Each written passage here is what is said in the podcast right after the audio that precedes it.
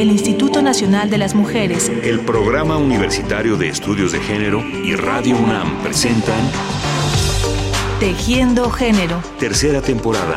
Porque solo a través de la equidad podremos construir una sociedad más, justa. A mí me han, me han preguntado algunas veces mis, mis compañeras feministas, es una pregunta muy recurrente, la, la quiero tomar aquí, el por qué le interesaría al feminismo eh, trabajar con las mujeres policías. Y mi respuesta siempre es que como yo trabajo el tema del trabajo y las mujeres, yo tengo que mirar a las mujeres en el lugar en donde estén y donde estén más desprotegidas. Y creo que ese es uno de estos lugares que mucha falta hace, ¿no?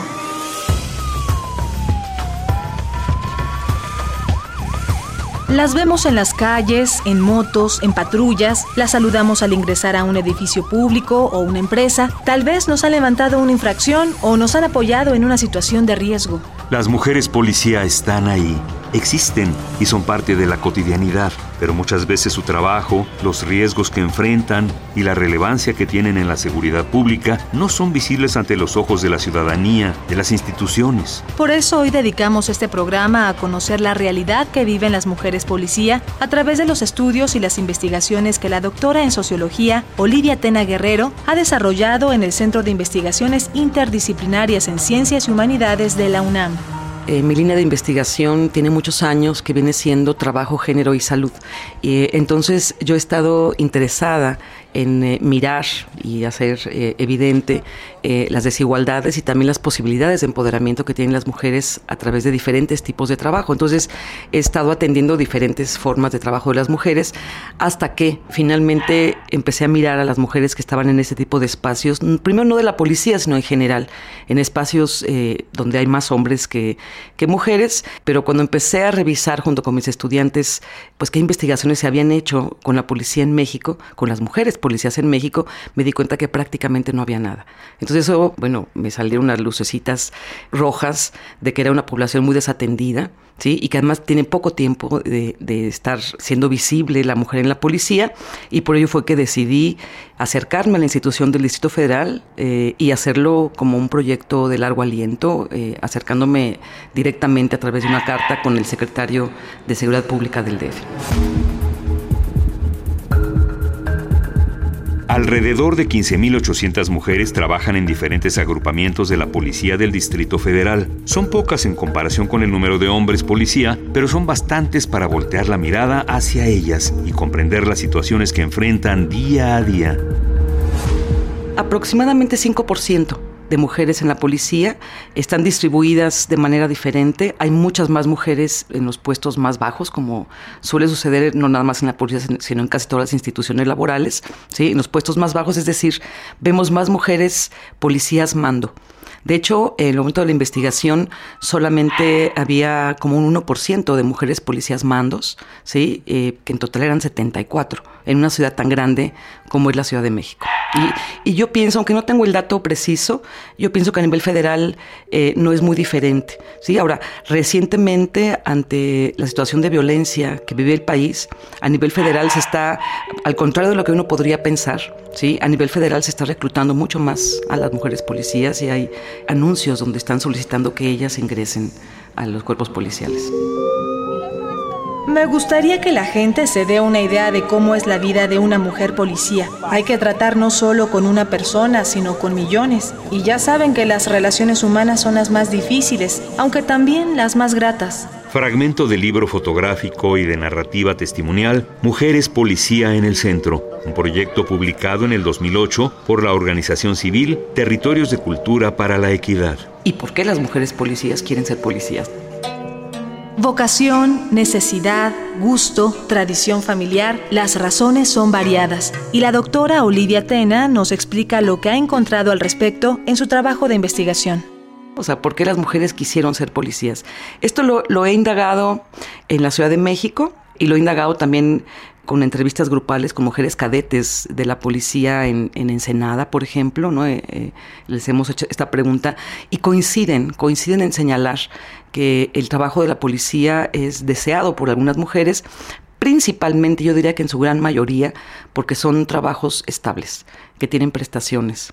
La principal eh, razón es que ya eran madres solteras cuando ingresaron a la policía. Entonces, eso explica muchas veces su ingreso yo diría que en la gran mayoría eh, la diferencia este, eh, es, muy grande respecto a otro tipo de instituciones y también algunas de ellas, que también yo creo que numéricamente no, no, es menor, nos platican de la relación con policías en su familia previamente, ¿no? Con hombres policías, em, a un familiar, su padre, demás, que las han impulsado ante una situación también de necesidad económica y de un trabajo estable.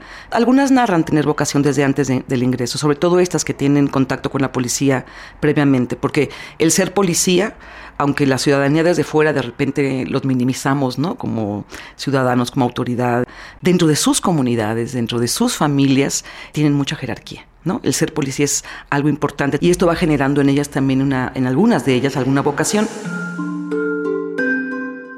En distintos trabajos y profesiones ha aumentado el acceso de las mujeres en una aparente igualdad laboral. Sin embargo, decimos que es aparente porque en muchos casos las relegan a cierto tipo de actividades, a ciertas áreas y funciones que les impiden alcanzar mejores puestos y sueldos. A las mujeres, algunas de ellas, bueno, al principio pensemos en, un poco en la historia, eh, no nada más de la Ciudad de México, sino bueno, yo me pongo a leer los estudios eh, también de otros, de otros países, de cómo inicia el ingreso de las mujeres a la, a la policía y, empiezan atendiendo eh, escuelas, ¿no? estando presentes en las escuelas, cuidando niños, cuidando hospitales, parques y jardines, ¿no? Estas labores típicamente dentro de una institución tan eh, masculinizada, por llamar de alguna manera, hay tareas, ¿no? Incluso a nivel operativas que son asignadas principalmente a las mujeres. Antes eran las actividades exclusivas. En los años 30, que fue la primera corporación este, policial de, mujeres, después se deshizo y después volvió a, iniciar el reclutamiento,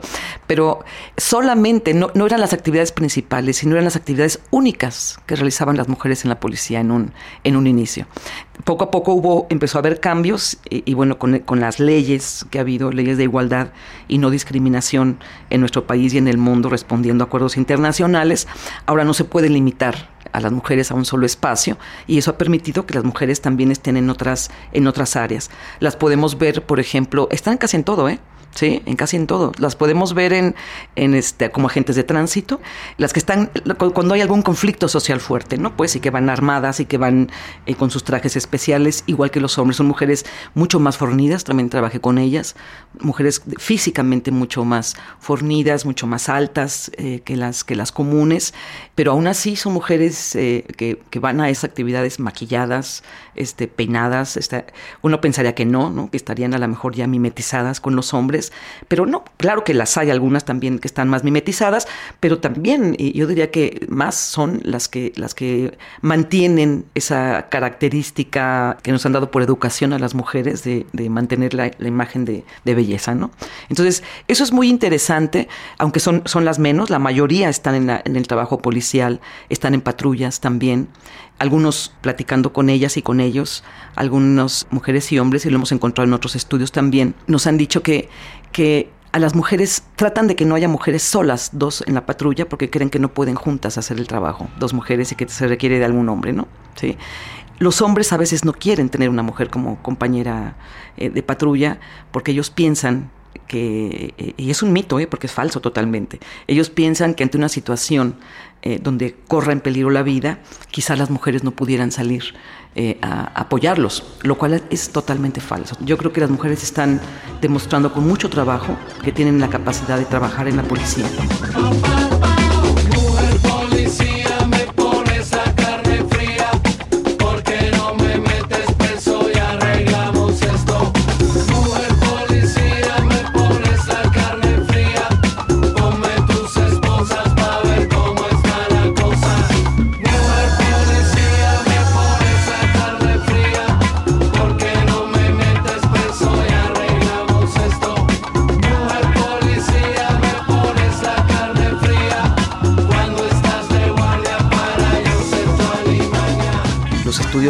Indican que en, aquellas, eh, en aquellos centros de trabajo donde hay mayoría masculina, ¿sí? las mujeres están mucho más expuestas, muy, mucho más vulnerables a acoso sexual y es menos probable que la institución les dé respuesta al acoso sexual. ¿no? Entonces, bueno, entonces eh, no es de extrañar que en la policía esto, esto suceda. ¿no? Y, eh, y un problema para que ellas puedan enfrentar el acoso sexual ¿sí?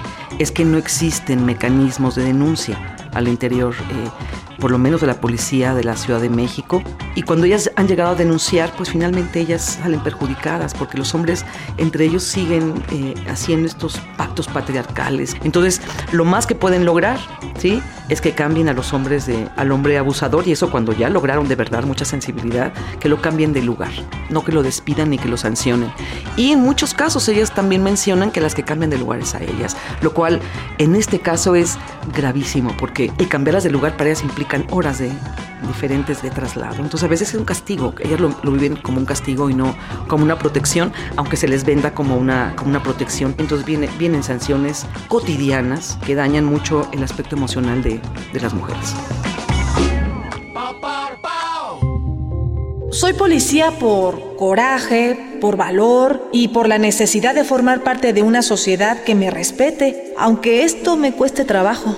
Fragmento del libro fotográfico y de narrativa testimonial Mujeres Policía en el Centro de la organización civil Territorios de Cultura para la Equidad. Sí, otra dificultad, bueno, y esa de alguna manera lo, estoy planteando desde el principio, es la dificultad para los ascensos. ¿Sí? Y la dificultad para los ascensos, aparte de que son, son, no son políticas explícitas, sino que son también eh, cotidianas, que les van haciendo a un lado, también hay otra cosa de fondo que dificulta más en estos ambientes, ¿no? El que ellas estén, y es la corrupción. La corrupción es vista como un asunto de hombres, no de mujeres. Entonces, la corrupción a grandes, a grandes escalas, cuando las mujeres llegan a ir, llegan a ascender, ¿sí? pone en riesgo pues muchos mecanismos de ilegalidad al interior de las, de las instituciones y muchas veces aunque ya estén llegando las, las congelan. Entonces las mujeres quedan fuera de las tomas de decisiones, ¿no? Entonces simplemente terminan recibiendo órdenes. Los hombres toman más decisiones, de acuerdo a lo que yo investigué en mi trabajo. En una labor como la de ser policía, a muchas mujeres no les queda de otra más que buscar tácticas de sobrevivencia al interior de sus centros de trabajo y recordar aquel dicho, al lugar que fueres, haz lo que vieres. Algunas lo que le llaman, y no me gusta el término y ojalá no lo usemos, ¿no? Pero es el que le llaman masculinización de las mujeres, ¿no? Yo no le llamo masculinización porque me parece que no se masculinizan, me parece que esta estrategia lo que implica es adaptarse a las, a las reglas del juego adaptarse a las normas ¿sí? que están generadas en esta institución y que han sido creadas por los hombres y para los hombres, para una, un tipo de vida masculina, que no nada más implica el horario, ¿no? que les es adverso, no nada más implica trabajar 24 horas seguidas, 12 horas, no, sino que también implica el, el trato rudo, el trato rudo, que eso sí es particular de la policía. Esa es una estrategia, ¿sí? que a veces desde afuera la ciudadanía piensa que las mujeres policías todas se han masculinizado de esta manera. Pero hay otras, bueno, yo diría que sí es el extremo, ¿no? Porque son mujeres que sobreviven haciendo mucho énfasis en sus cualidades estereotipadas de mujer. Son las que ceden más al acoso sexual, se muestran muy femeninas, este, van vestidas de cierta manera para llamar la atención de los hombres y buscar su protección. No es nada más porque sí. Todo tiene que ver con esta cultura sexista dentro de la policía, ¿no? Pero que también desde acá, desde la investigación y la mirada de género, más que juzgarlo, eh, tendríamos que entender que es una forma de sobrevivir a una institución como esta, ¿no? Y hay otras que yo, este, digo, por ponerlo pedagógicamente clasificado, porque claro que van y vienen de una cosa a la otra, pero hay otras que también pueden llegar a, incluso a ser, a ser mandos, pero que les cuesta más trabajo porque no asumen ni una postura ni la otra, sino que defienden sus derechos. Por lo que hemos podido conocer y reflexionar a través de los comentarios de la doctora Olivia Tena, ser una mujer policía en esta ciudad, en estos tiempos y en este país no es nada sencillo. Pero sí es una labor que muchas mujeres realizan con dignidad y en la que buscan la manera de ir sorteando los diferentes obstáculos que enfrentan es importante señalar y no victimizar, o sea, a las mujeres policías. O sea, aunque, aunque hay mucha discriminación, mucho acoso sexual, mucho rezago, mucha segregación, también eh, para mí es muy importante, porque era el objetivo de mi investigación, mi objetivo principal era mostrar eh, cómo también el trabajo de las mujeres policías les genera cierto grado de empoderamiento y las ayuda a salir de situaciones familiares que son muy delicadas, ¿no? Desde mi punto de vista, lo que necesitamos es que desde que están estudiando, que ahora ya pasan necesariamente para ingresar a la policía, pues pasan por un proceso de, enseñanza, ¿no? O sea, están por reclutamiento y en ese momento las clases que les dan antes de que empiecen a ejercer tendrían que incluir formación de género feminista. Y yo eso esperaría que, que sucediera. Y también es como mirar por qué quisiéramos que hubiera relaciones igualitarias dentro de la policía, pues primero por derecho. O sea, que eso no es, es algo que tenga que discutirse por el derecho que tienen las mujeres a tener relaciones igualitarias en cualquier lado.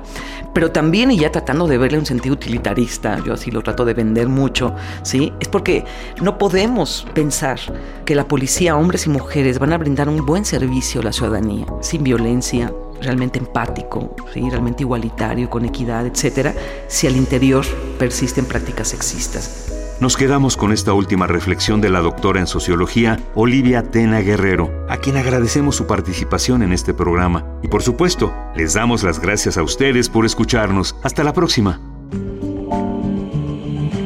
El Instituto Nacional de las Mujeres, el Programa Universitario de Estudios de Género y Radio UNAM presentaron Tejiendo Género. Tercera temporada. Porque solo a través de la equidad podremos construir una sociedad más, más justa. justa.